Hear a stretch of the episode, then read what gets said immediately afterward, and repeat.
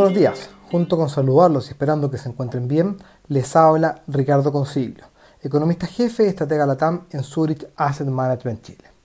Hoy voy a comentarles acerca de los últimos datos de inflación para Chile y la actualización de las proyecciones para América Latina presentada esta semana por el Fondo Monetario Internacional. Sigue los buenos resultados de los mercados durante este año, liderados por las expectativas de una recuperación económica y por el inicio del proceso de vacunación contra el COVID-19 lo que sin duda ha sido la gran noticia de lo que va del año, ya que da esperanza respecto de un pronto retorno a esta nueva normalidad. Sin embargo, en el mundo seguimos viendo una intensificación de los contagios, la aparición de nuevas cepas del virus que ponen en riesgo quizás esta recuperación en el primer trimestre del año. Sin embargo, en lo que va del año, los mercados, como señalábamos, han seguido mostrando una tendencia al alza. El MSCI global ha tenido un retorno de un 4,7%, mientras que los mercados emergentes han rentado un 9%, ambos medidos en dólares.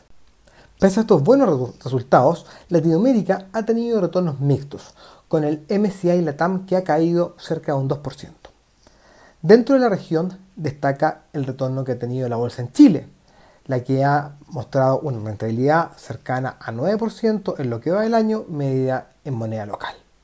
Por su parte, las tasas del tesoro, los bonos soberanos en Estados Unidos, han seguido al alza, así como también la pendiente de la curva de rendimiento ante las mejores cifras económicas y el nuevo paquete de estímulo fiscal.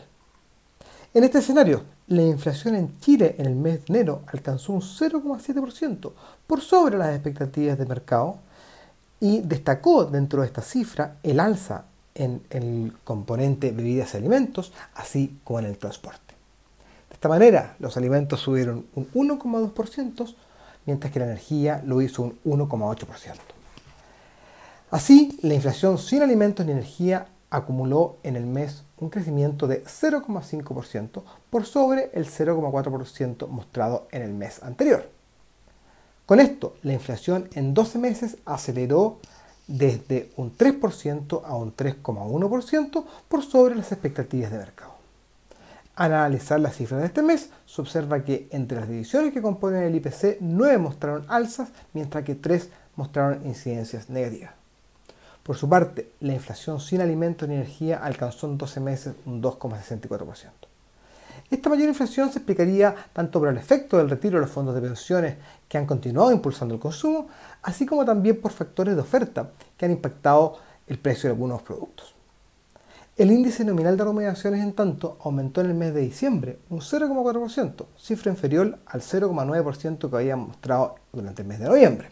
Con esto, los salarios nominales crecieron en 12 meses un 4%, mientras que los salarios reales lo hicieron en un 1%. Por actividad económica, el sector donde más han crecido los salarios en 12 meses es comercio, con un crecimiento de un 6,5%. Por otro lado, el Fondo Monetario Internacional dio a conocer esta semana la actualización de sus proyecciones macroeconómicas para América Latina. En términos generales, las mejores perspectivas de crecimiento en Estados Unidos y el comportamiento del precio de las materias primas lo llevaron a revisar al alza el crecimiento esperado para 2021, pasando de un 3,6% que habían estimado en octubre del año pasado a un crecimiento para 2021 estimado para este año de un 4,1%. Asimismo, estiman que la región recuperaría su nivel de ingresos previos a la pandemia en 2023. En este contexto, Chile figura dentro de los países que tendrán un mejor crecimiento económico este año y en donde también han revisado las expectativas al alza, pasando de una esperanza de un 4,5% para este año a un 5,8%. Por su parte, para 2022, el Fondo Monetario Internacional estima que Chile crecería un 3,5%. Esperamos que este comentario haya sido de su interés. Y recuerden que pueden encontrar toda la información acerca de nuestros productos y fondos en nuestro sitio web zurich.cl. Muchas gracias y que tengan una muy buena semana.